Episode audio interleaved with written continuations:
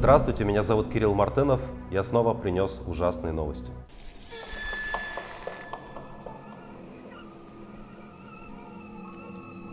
Самое главное, что, по-моему, сейчас происходит в России, это э, тот законопроект, один из многих репрессивных законов, которые Государственная Дума готовит для российских граждан и для нас всех.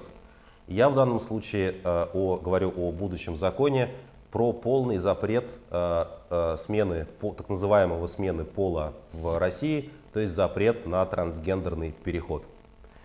А, вы скажете, что, ну, во-первых, какое же это самое, или кто-то скажет, что какое же это самое главное, если так много всего плохого происходит в России, э, так много плохих новостей, а, и кто-то еще может сказать, что вообще, может быть, даже если это и плохо, то российский народ к этому сейчас еще пока не готов, российское общество не готово к таким темам, давайте что-то более понятное обсуждать, а тут какие-то трансгендеры, э, зачем вы вообще с этой повесткой Э, куда-то лезете, тащите ее там в мейнстримные новости, простите за выражение, в ужасные новости. Я отвечу на эти возражения следующим образом. Э, во-первых, если мы говорим про то, что российский народ к чему-то не готов, что он там, не знаю, чего-то не понимает, не хочет понимать, что с ним нужно разговаривать как с малым ребенком, то мне кажется, что это описывается, простите, старым добрым словом русофобия. Значит, либо наш российский народ все понимает, и с ним нужно разговаривать как взрослым человеком. Я к нему сейчас так и обращаюсь в данном случае, жду в ответ того же и в комментариях в том числе. Пишите, с чем вы не согласны в данном контексте. Либо есть какие-то там, не знаю, детские взрослые темы, которые лучше с россиянами не обсуждать, а лучше обсудить с шведами или немцами или с кем-то еще. Я этой точки зрения не придерживаюсь. Я думаю, что если достаточно по-честному поговорить с людьми, то а, как бы в принципе можно донести а, ну, любую реальную проблематику, если вы ее не придумали, не высосали из пальца, можно объяснить людям, которые как будто бы к этому до некоторой степени не готовы. Я, знаете ли, много лет в России был преподавателем, у меня были разные студенты, сильные, там, менее подготовленные, и я с ними со всеми разговаривал на совершенно одинаковом языке, как с взрослыми разумными людьми, которым нужно рассказывать, ну, с которыми, которым нужно предлагать те проблемы, которые, там, не знаю, я или там какие-нибудь великие философы, в отличие от меня, считают реальными. Поэтому про неготовность я этот аргумент, э, я этот аргумент не принимаю. Теперь, что касается того, что в России есть другие более важные проблемы, а эта проблема про трансгендерный переход является маргинальной. Мне кажется, что здесь есть некоторое непонимание того, что на самом деле происходит. А, есть люди, это доказанный наукой факт, которым по некоторым причинам не очень комфортно находиться в том а, биологическом а, поле, в котором они родились на свет. В какой-то момент времени эти люди принимают решение о том, что в общем они хотят быть человеком другого гендера, другой гендерной ориентации. И запрещать им делать это, это означает подвергать их пыткам. То есть э, это означает, что вы берете там, взрослых, совершеннолетних людей, ограничиваете в базовом правиле, праве на их э, личный выбор, на то, как им распоряжаться их телом, их жизнью, что им делать э, с собой, а, и подвергаете, в общем, их мучениям и некоторым унижениям, которое заключается в том, что ты должен быть не тем человеком, кем ты с твоей точки зрения являешься. Тебе тяжело, плохо, унизительно это продолжается в течение всей твоей жизни. В обществах а, а, более а, там, ранних, менее современных это происходило постоянно. У нас есть достаточно большое количество историй людей, которые в таком некомфортном для себя состоянии проживали всю жизнь, скрывались, есть знаменитые писатели, художники, которые такую жизнь прожили. Э, ну там, не знаю, про Жорж Санд, например, говорят, да, в, немного в другом контексте, но тоже вот э, писательница, да, которая взяла себе мужской псевдоним и ходила в мужском платье, потому что это был, например, единственный способ э, сделать так, чтобы к тебе всерьез относились. Тут разные градации вот этой такой гендерной флюидности, наверное, существуют. И вот, соответственно, когда мы запрещаем, когда государство приходит и говорит, нет, ты не можешь делать со своим телом то, что ты хочешь, нам виднее кто-то на самом деле. Нам, нашему государству, нужны матери, чтобы рожать новых солдат, и солдаты, чтобы умирать на новой войне, которую мы затеем. Вот это настоящее э, унижение для людей, это настоящая, настоящая пытка.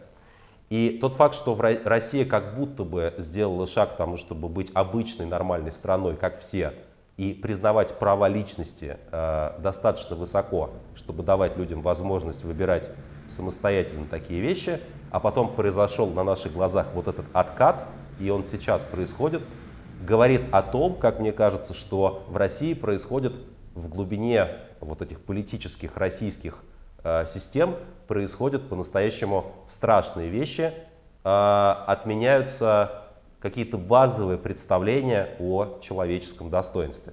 Понимаете, э, проблема, проблема не только в трансгендерах, проблема в том, что если с трансгендерами государство может относиться, э, может обращаться таким образом, то в конечном итоге эти кривые щупальца, костлявые щупальца государства, вот эти руки, да, такие, э, тянущиеся за людьми из могилы для того, чтобы забрать их с собой, они дотянутся и до всех остальных. Они дотянутся и до женщин, которым запрещат, будут запрещать делать аборты, э, будут вводить какие-то нормы поведения, э, и до мужчин, которым скажут, что вот есть единственный вот этот канон мужественности, когда ты э, вот на Петербургском международном экономическом форуме некий десантник показательно разрывал теннисный мячик вот буквально накануне для того, чтобы, видимо, привлечь в Россию больше иностранных инвестиций из дружественных стран. Такой, ну, цирк переносной. Вот если ты не похож на этого десантника, то тебя государство тоже накажет.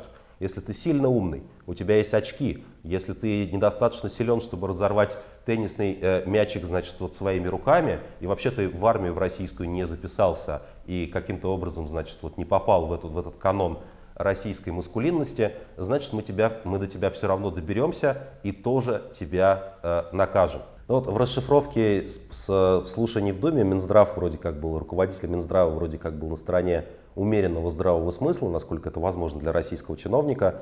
Но, э, видимо, им там сразу сказали, что, в общем, надо с, со всеми этими извращенцами и зоофилами в кавычках и прочими всякими, всякими врагами Родины пожестче.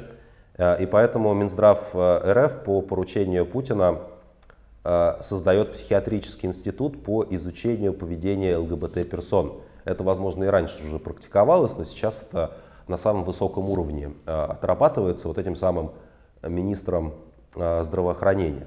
И, в общем, это означает, что людей, которые, которые как бы демонстрируют расстройство сексуального поведения с точки зрения Российской Федерации, их будут принудительно лечить Э, подвергать так называемой конверсионной терапии, всех отправлять как бы насильственно заталкивать в гетеросексуальное счастье. Вот. А, и как бы то, то, что так тщательно скрывалось и считалось не совсем приличным, сейчас может стать просто официальной политикой Российской Федерации. Это к вопросу, опять же, о э, пытках и человеческом достоинстве.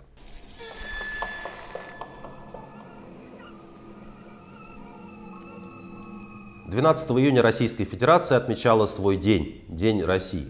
Я не знаю точно, какие ассоциации у вас сейчас вызывает этот праздник. Э, мне кажется, в России его никогда не считали там большим каким-то поводом для массовых гуляний. Был какой-то салют в этом году, и салюты кончились. 12 июня, вы знаете, когда-то в ельцинскую эпоху Российская Федерация заявила о своем суверенитете в контексте еще Советского Союза. Такой всегда был праздник э, достаточно двусмысленный, с э, спорным отношением в разных группах, группах наших сограждан. Э, в этом году, мне кажется, День России на фоне войны российские власти постарались максимально использовать и присвоить. И праздник широко отмечался Владимиром Путиным и его окружением.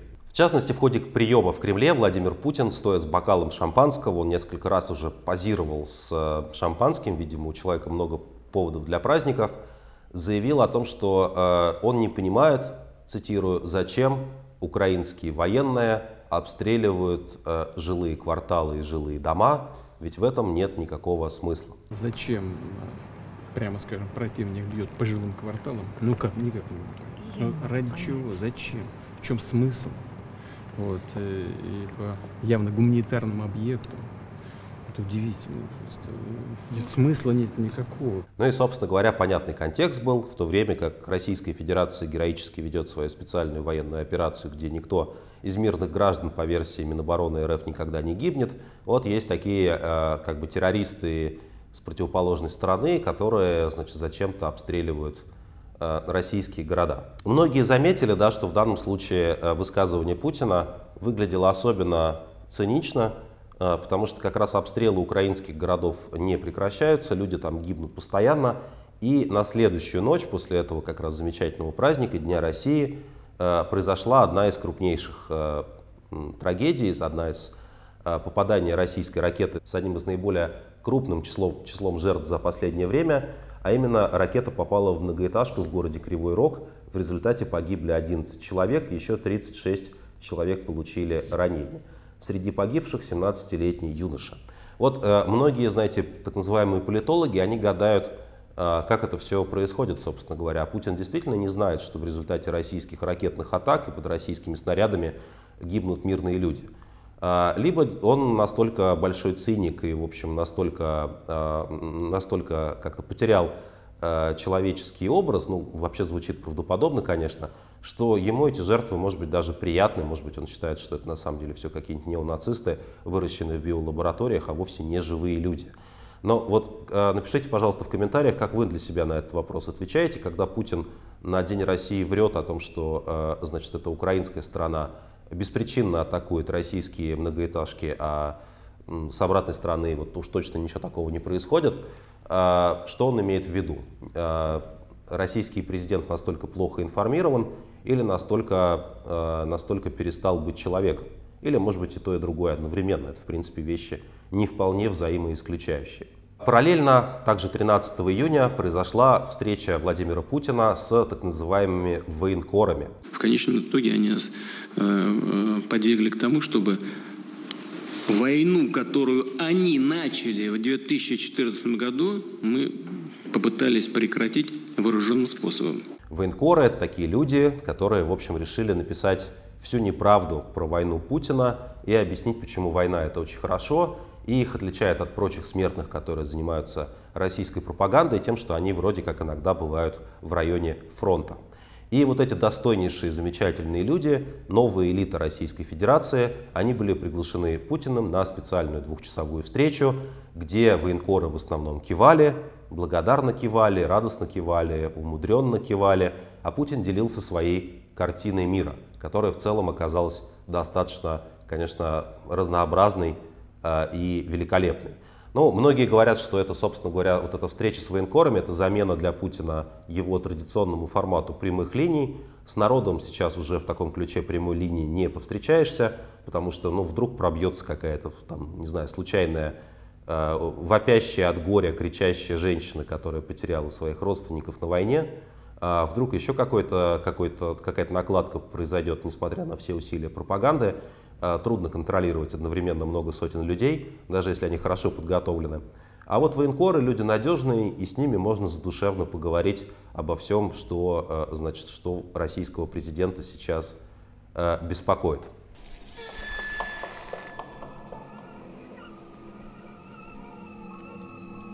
В многострадальном белгородском селе Новая Таволжанка продолжают развиваться события, связанные с его, так сказать, освобождением от э, украинских диверсантов. На этот раз жители села пожаловались губернатору Белгородской области Гладкову на поведение российских военных, ну, собственно говоря, освободителей. По их словам, эти самые освободители ведут безобразный образ жизни, я цитирую, и воруют личные вещи жителей. А если это так, да, как бы очень трудно работать в новой Таволжанке в наши дни, то есть это фактически такой черный ящик, никто точно не знает, что там происходит.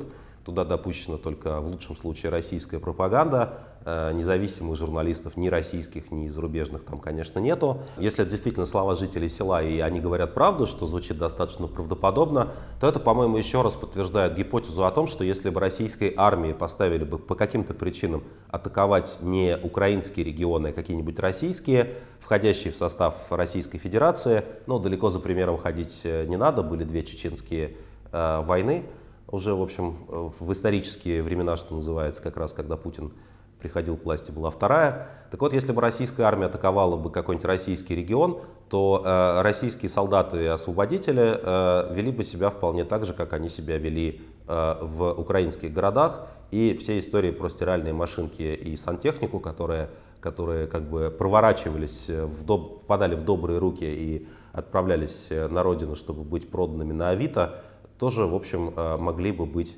подтвержденными. Ну, если, если кто-то считает, что вот мы сейчас как бы клевещем на доброе имя российской армии, то я, у меня есть предложение, давайте что-нибудь сделаем, те, кто так думает, чтобы журналистов международных СМИ допустили бы в приграничье с Белгородской, э, с Украиной, в Белгородскую область, чтобы мы могли действительно э, спросить у, и наши коллеги могли спросить у э, жителей этого села, как это на самом деле происходило и есть ли у них какие-то подтверждения вот этого мародерства.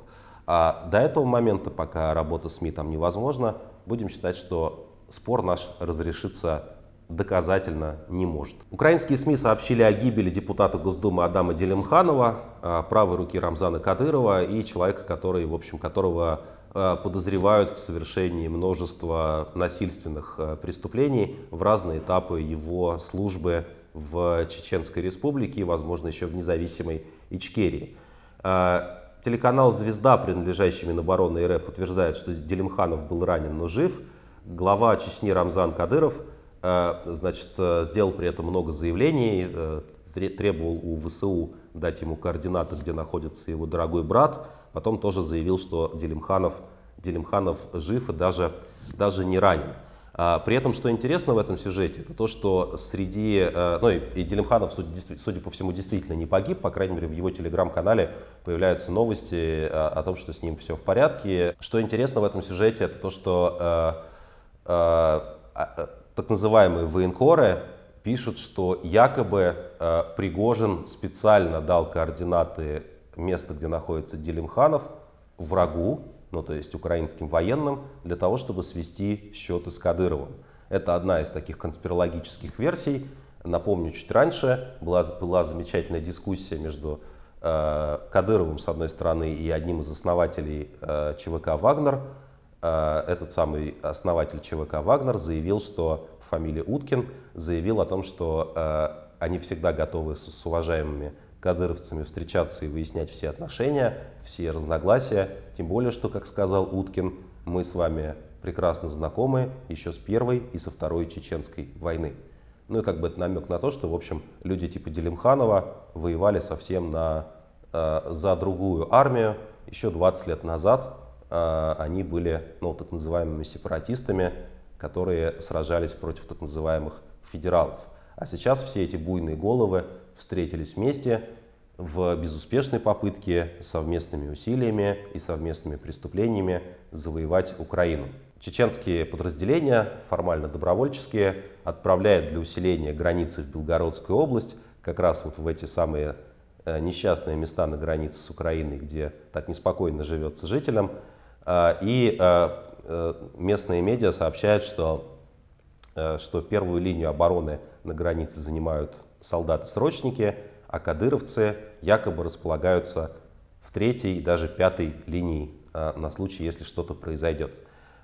Тоже напишите, пожалуйста, в комментариях, как вы считаете, на какой линии на самом деле находятся вот эти самые добровольческие храбрейшие батальоны, которые действительно прекрасно справляются с пытками и убийствами безоружных людей, но, кажется, не очень готовы, не очень хотят воевать против современной, э, хорошо вооруженной мотострелковой бригады, которая может вдруг случайно повстречаться на украинской стороне.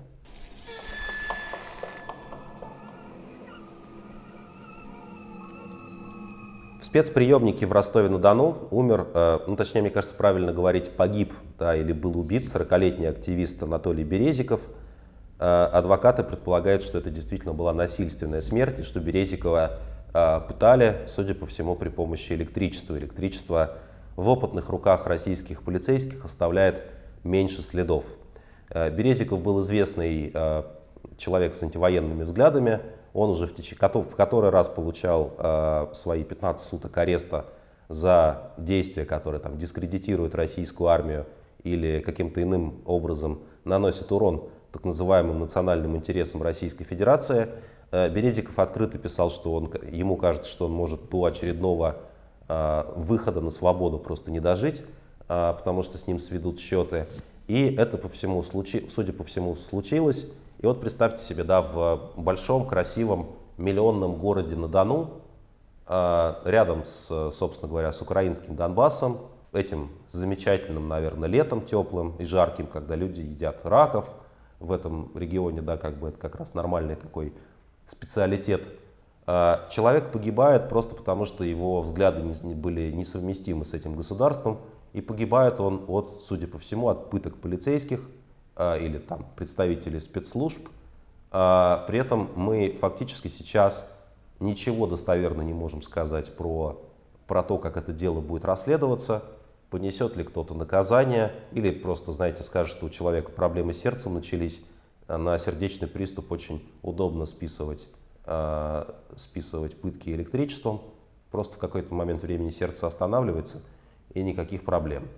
И, к сожалению, Российская Федерация, наша Родина, сейчас такая страна, где э, невозможно добиться правды в отношении ситуации, когда кто-то умирает даже не в тюрьме, даже не в колонии, не в СИЗО, а просто в спецприемнике, куда попадает обычный человек, не преступник, э, за некое правонарушение. Но у нас в спецприемниках после митингов, э, там, после 2019 года, например, много кто посидел, а преступником в итоге даже с точки зрения Российской Федерации не стал.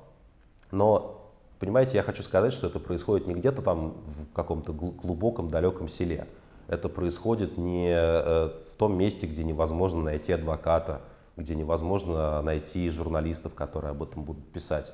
Это происходит в большом, крупном, красивом российском городе, э, где после смерти человека в руках силовиков просто все концы сбрасываются в воду.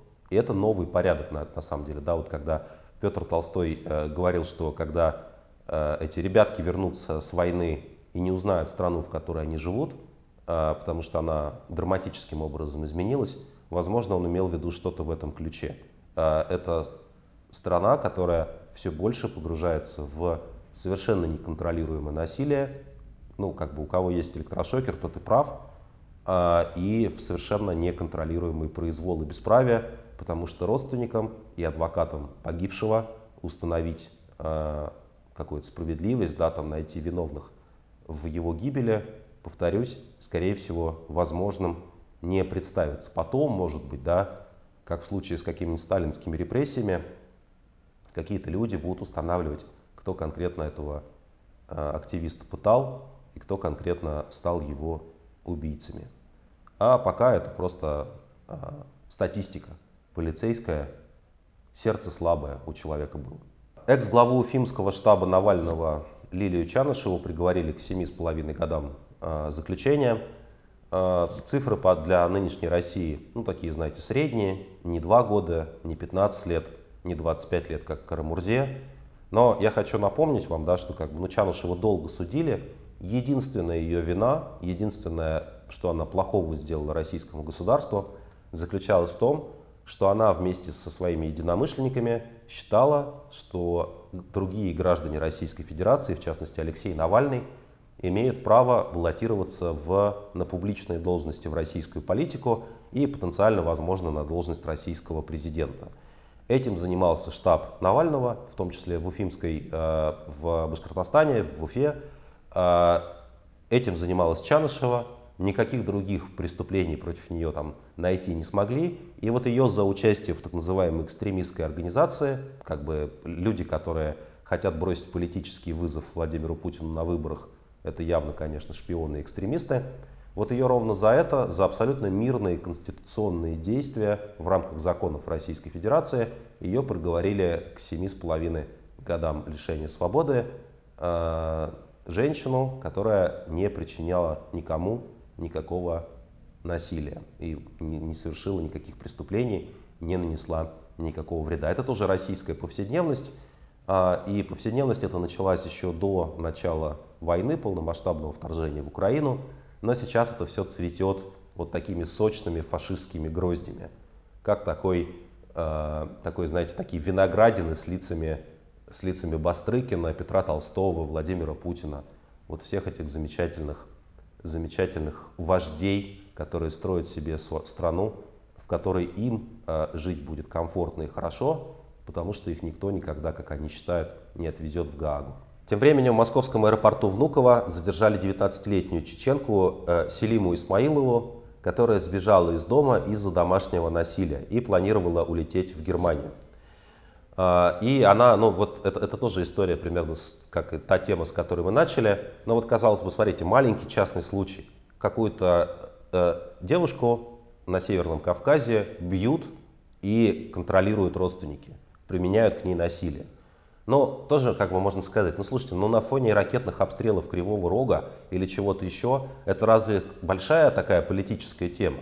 Но это история про то, что есть конкретный человек, который, чье достоинство унижается, этот человек подвергается пыткам, и Российская Федерация, абсолютно игнорируя закон, становится на сторону насильников и мучителей. Потому что девушке это 19 лет, она очевидно ждала, когда она станет совершеннолетней, для того, чтобы попытаться получить документы и от, всей, от своей семьи уехать как можно дальше. В Российской Федерации ее бы, скорее всего, все равно нашли бы и обратно в семью на эти побои, на мучения выдали бы с перспективой там, дальше замужества и прочих э, радостей жизни вот, как бы до конца, до конца ее дней. Это как бы да, чеченская семья э, превращала бы ее в того человека, которым, которым они ее хотят видеть. Да, это та же самая логика, когда э, у людей нет свободы воли, у людей нет выбора, ты должен быть тем, кем тебя видит государство, семья, родственники, кто-то, кто тебя пытается контролировать и кто полностью твою судьбу определяет. Вот она захотела сбежать. Закона такого о том, что нужно 19-летних людей, совершеннолетних, задерживать в аэропорту по запросу родственников, в Российской Федерации еще никто принять э, не успел. Но, возможно, такими темпами скоро и законы такие будут, хотя полиция это и сейчас не мешает э, действовать в интересах, ну, как бы даже не обычаев, да, а просто в интересах какого-то произвола со стороны э, некой семьи. Может быть, там кто-то из окружения Рамзана Кадырова походательствовал, да, перед, перед московской полицией пойти навстречу и понарушать закон. Ну, почему бы и нет, если могут себе позволить. Силовики отправили э, Исмаилову обратно в Грозный. И на этом, в общем, фактически жизнь этого человека э, ну, вот вошла вот в эту колею, которая для нее, ее семья готовила, пыточную колею, э, колею, где нет места для э, человеческого достоинства. Вот она пыталась перед тем, как ее поймали, она пыталась добиться, получить какой-то помощи, делала селфи со своим паспортом и со своими Э, со своим, со своим письмом о том, что конкретно ей угрожает дома, почему она хочет оттуда сбежать. Ну, как вы видите, э, Российская Федерация, повторюсь, на стороне насильников. Это становится уже системой. Новости Саратова короткой строкой, это дает, э, дает местный саратовский сайт эту информацию. 11 июня военно-спортивная секция «Победоносец», ну, наверное, как Георгий, провела первое занятие на территории храма новомучеников и исповедников саратовских. Неплохое название храма. Детей учили ходить строем и колоть штыком, сообщает сайт храма. Секция работает при воскресной школе. Занятия проходят по воскресеньям после божественной литургии. Давайте еще раз разберем. Значит, смотрите, так, в Саратове есть воскресная школа, где э, люди, э, где детей учат закону Божьему. Ну, слышали там, э, значит, там Нагорная проповедь, Евангелие, такое Евангелие, другое Евангелие, благая весть, короче говоря, Новый Завет, учение Христа, подставь другую щеку, значит, возлюби ближнего своего. Вот. А, а потом, когда ты слушаешь, когда ты участвуешь в божественной литургии, тебя отправляют в патриотическую военно-спортивную секцию «Победоносец».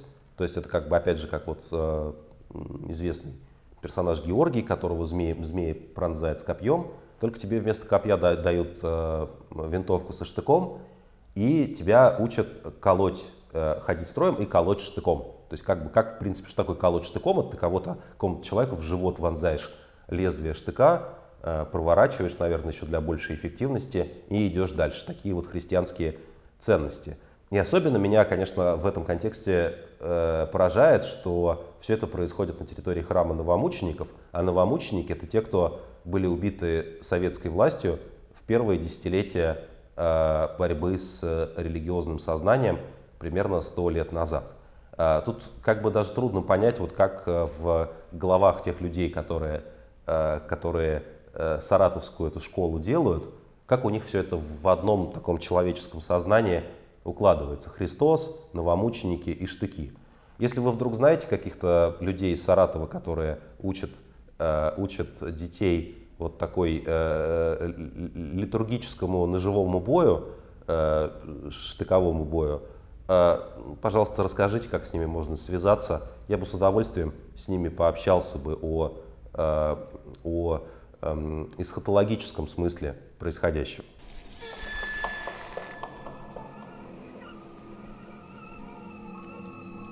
На этой неделе Минюст отчитался, что он внес 861 человек, цитирую, в закрытый реестр, тайный реестр лиц, аффилированных с иноагентами. Большая часть этих людей попала уже туда, в этот реестр, уже достаточно давно, и по утверждениям чиновников Минюста произошло это, э, произошло это в связи с вмешательством извне в самые честные российские выборы. Но у нас многие наблюдатели независимые были иноагентами, Возможно, кто-то, кто постоял с наблюдателями рядом, если верить Минюсту, э, это теперь еще аффилированные лица. Вот, собственно говоря, информация про этот закрытый реестр появилась в докладе Минюста как раз о, о ходе российских выборов и наблюдения за ними. Э, меня в, это, в этом контексте немного поражает, что, э, что как бы появляется, смотрите, есть как бы явные списки, есть списки, вот где просто перечисляются все иноагенты, я там есть еще мои всякие замечательные друзья. Вот. А есть еще некий тайный список. И в тайном списке есть лица, которые вроде бы российское государство никак не преследует, но все-таки подозрения в отношении них имеет.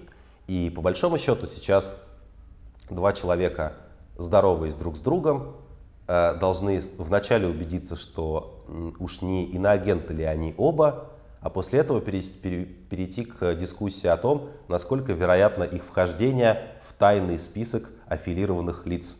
Э, там, Иван Петрович, а уж не лицо ли вы аффилированные с иноагентами? Есть ли у вас какие-то данные на этот счет? Вот в эту пятницу новые иноагенты появились. Э, там в целом все идет по плану, постепенно, что называется, все там будем. Но, конечно, самая грустная часть этого списка – это Э, Лев Маркович Шлосберг, знаменитый псковский политик, депутат, э, который теперь тоже в этот список попал. Э, Лев Шлосберг один из самых честных людей, которых я знаю. Это, наверное, все про него говорят. Человек совершенно такой вот целеустремленный, говорящий, старающийся говорить именно так, как он думает. Делать это в современной России очень тяжело. Я с ним далеко не во всем согласен в описании войны, или как нужно говорить под российской цензурой, специальной военной операции сейчас. Э, э, но не в этом сейчас суть. Э, важно то, что признание Шлосберга иноагентом – это демонстративный абсолютно жест, показывающий, что никакие честные независимые политики, которые хотят, хотят находиться в России в легальном поле, больше находиться там не могут и не будут. Что признавать иноагентами будут просто всех, кто не готов прыгать так высоко, как скажет в администрации президента или в администрации губернатора Псковской области. А, и сейчас э, многолетнюю карьеру Льва Марковича этим статусом иноагентов э, ну, фактически уничтожают и запрещают.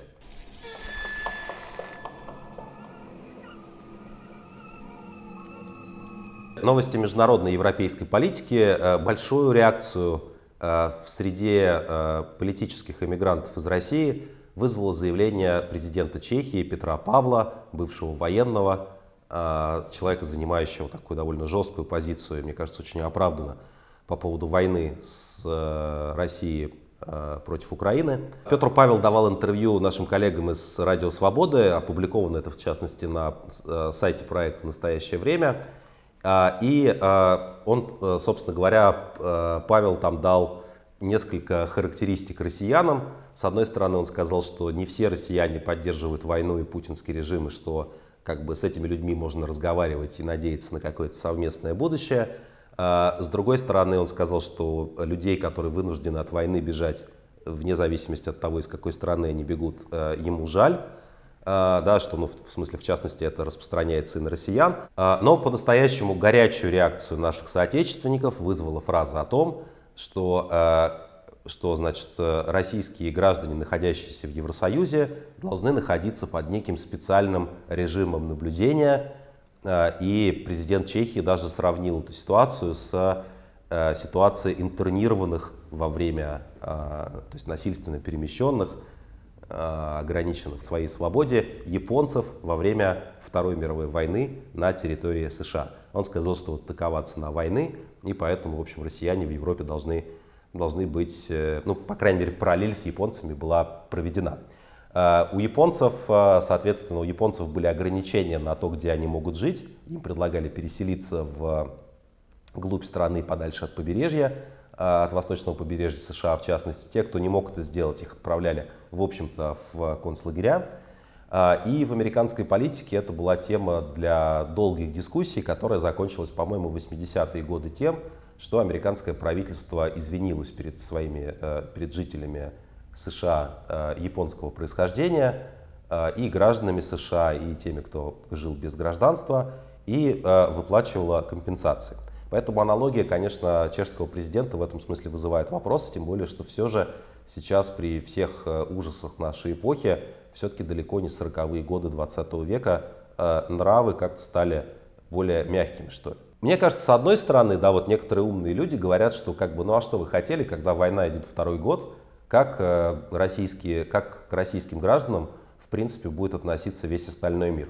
Ну, как бы российские граждане подозрительные по, по умолчанию, потому что они связаны, ассоциированы со страной-агрессор, э, агрессором. И понятно, что заявление чешского президента о том, что хорошо бы этих людей побольше контролировать, э, собственно, журналист переспросил, что э, Петр Павел имеет в виду, э, и он говорит, ну, как бы эти люди должны находиться под пристальным вниманием спецслужб. То есть, как бы не про концлагеря идет речь, э, а японцы здесь просто, видимо, к слову э, пришлись.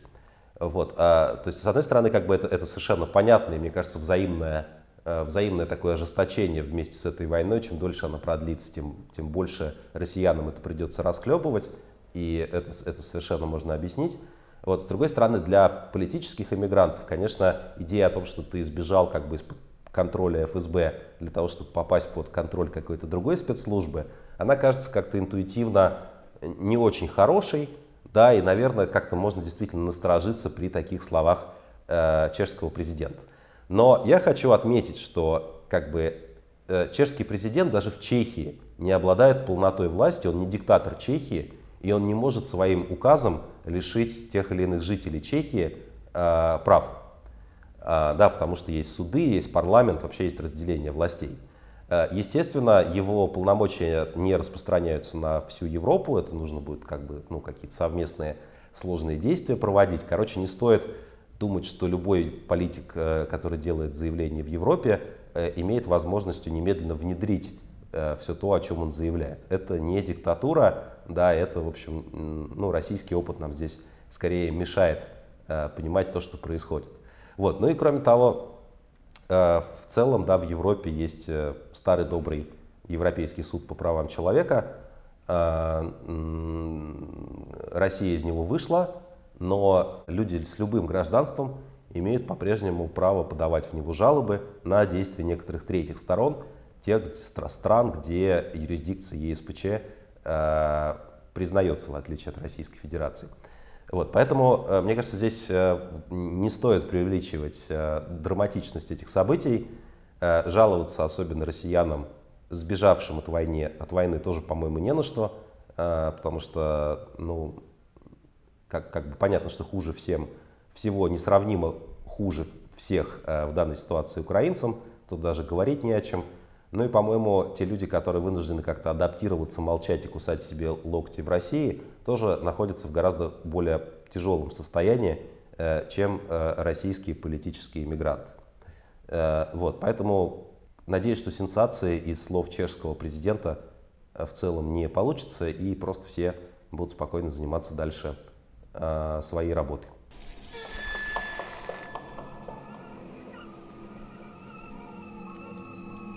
На этой неделе в Петербурге проходит то, что раньше когда-то было таким представительным Петербургским международным экономическим форумом.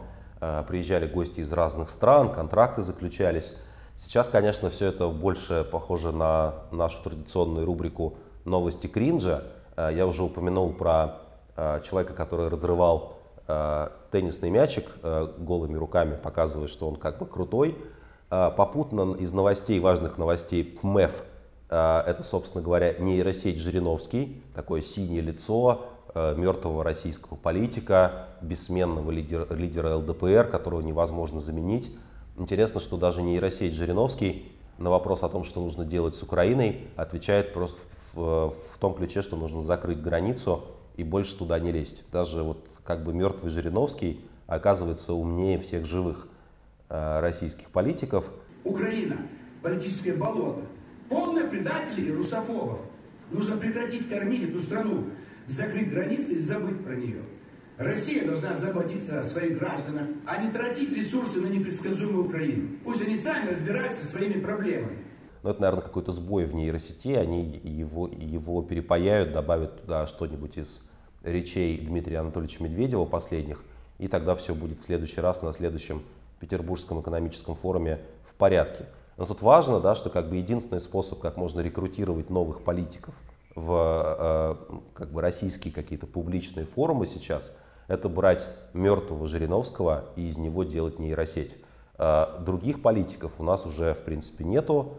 А, как бы путинская система перестала порождать людей, которые хоть немного обладают собственным голосом и хоть немного способны с людьми разговаривать, даже если они говорят при этом абсолютный э, трэш и там какую-нибудь бес, бес, бесчеловечную э, чушь. Даже этих людей с взглядами вроде Жириновского воспроизвести можно только в виде нейросети. Популярное видео, завирусившееся тоже из Петербургского экономического форума, гости из дружественных э, Арабских Эмиратов, ну вы знаете, у нас есть недружественные страны, почти весь мир, и дружественные вот Арабские Эмираты, а, танцуют с оружием в руках. В принципе, тоже очень увлекательно и хочется сразу дать денег э, Эмиратам в основном. России не хочется. Еще одна новость с Международного экономического форума.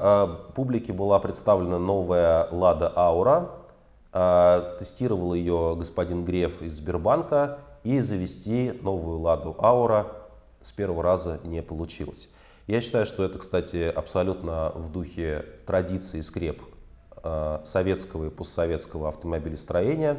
Наши новые автомобили, инновационные автомобили – а, не должны заводиться с первого раза, иначе они будут демонстрировать ну, некие чуждые нашему народу ценности. Мой дедушка, к примеру, а, заметную часть своей жизни провел в Сибири под капотом а, ВАЗ-2106, перебирая этот мотор.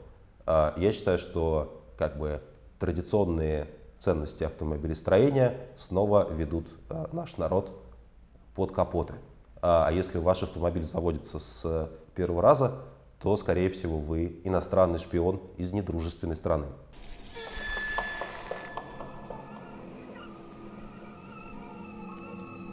Наша традиционная рубрика «Новости э, образования и науки». В данном случае речь пойдет про нашу любимую э, высшую школу экономики. Университет, где я проработал 13 лет – и где до сих пор работают многие мои знакомые друзья. Не знаю, наверное, не буду упоминать всех пофамильно, вдруг это по нынешним меркам уже опасно. А, так вот, есть э, бывший декан, а ныне научный руководитель Международного департамента Высшей школы экономики, знаменитый американист, международник Сергей Караганов. В определенный этап своей карьеры Сергей Караганов был представителем нового мышления, человеком, который призывал все ядерные державы ответственно относиться к ядерному потенциалу, развивать торговлю, э, наилучшие взаимоотношения между странами и вообще строить новую мирную Россию, не похожую на ну, вот как бы Советский Союз, которого боялся весь мир.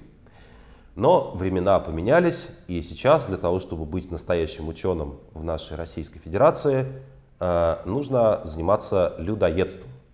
Сергей Караганов э, опубликовал в журнале Федора Лукьянова, который называется «Россия в глобальной политике». Он издается на русском и на английском языке. Очень представительный журнал. Говорят, что находится в первом квартале по цитируемости научных журналов, правда, в разделе Cultural Studies, а не Political Science, но это такие э, как бы вещи, связанные с внутренней кухней. Так вот, в этом журнале «Россия в глобальной политике» э, Караганов опубликовал текст под названием «Трудное, но необходимое решение». И трудное и необходимое решение по Караганову заключается в том, чтобы все-таки долбануть ядерной бомбой по каким-нибудь целям э, в Европе, например, по условной Познани, потому что все это, э, это такая, как бы, такой ход мышления знаменитого профессора из Высшей школы экономики, потому что все это в конечном итоге поможет спасти э, русскую цивилизацию, дать ей выжить в этом недружественном, недружественном мире. Э, ну, как бы трудно себе представить, я вот думаю, да, знаете, вот были ведь в нашей стране были совсем плохие времена. Э, было сталинское время, например. Я вот перебираю мысленно варианты, но кто бы, вот, например, в сталинское время мог бы написать, давайте сотрем с лица земли, э, не знаю, Польшу или Западную Украину, где там продолжаются восстания э, против, э, против советских спецслужб, крайне кровавые.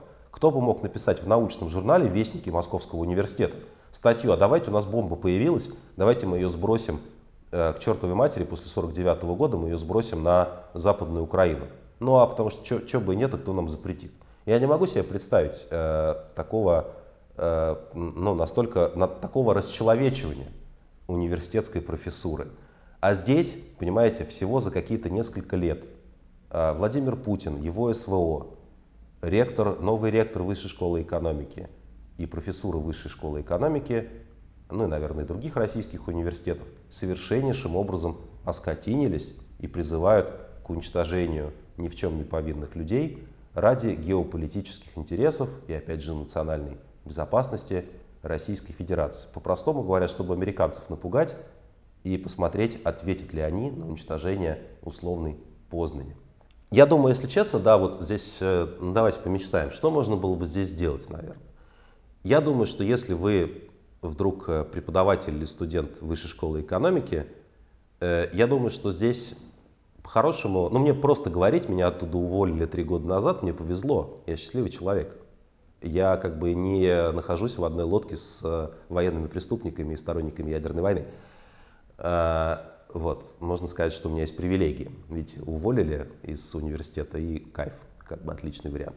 Но я думаю, что надо всерьез, конечно, ставить вопрос, там ведь в высшей школе экономики говорят, какой-то этический кодекс есть, университет вне политики, но может быть все-таки поставить перед университетом выбор, а, как бы разделяет ли он военно-стратегические ядерные цели профессора Караганова.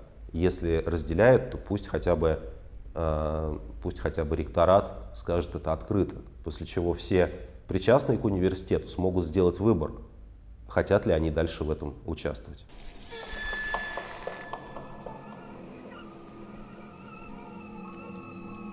Это были ужасные новости. Если вам нравится то, что мы делаем, Подписывайтесь на канал Новой газеты Европа, ставьте лайк под этим видео, пишите разнообразные ругательные или неругательные комментарии.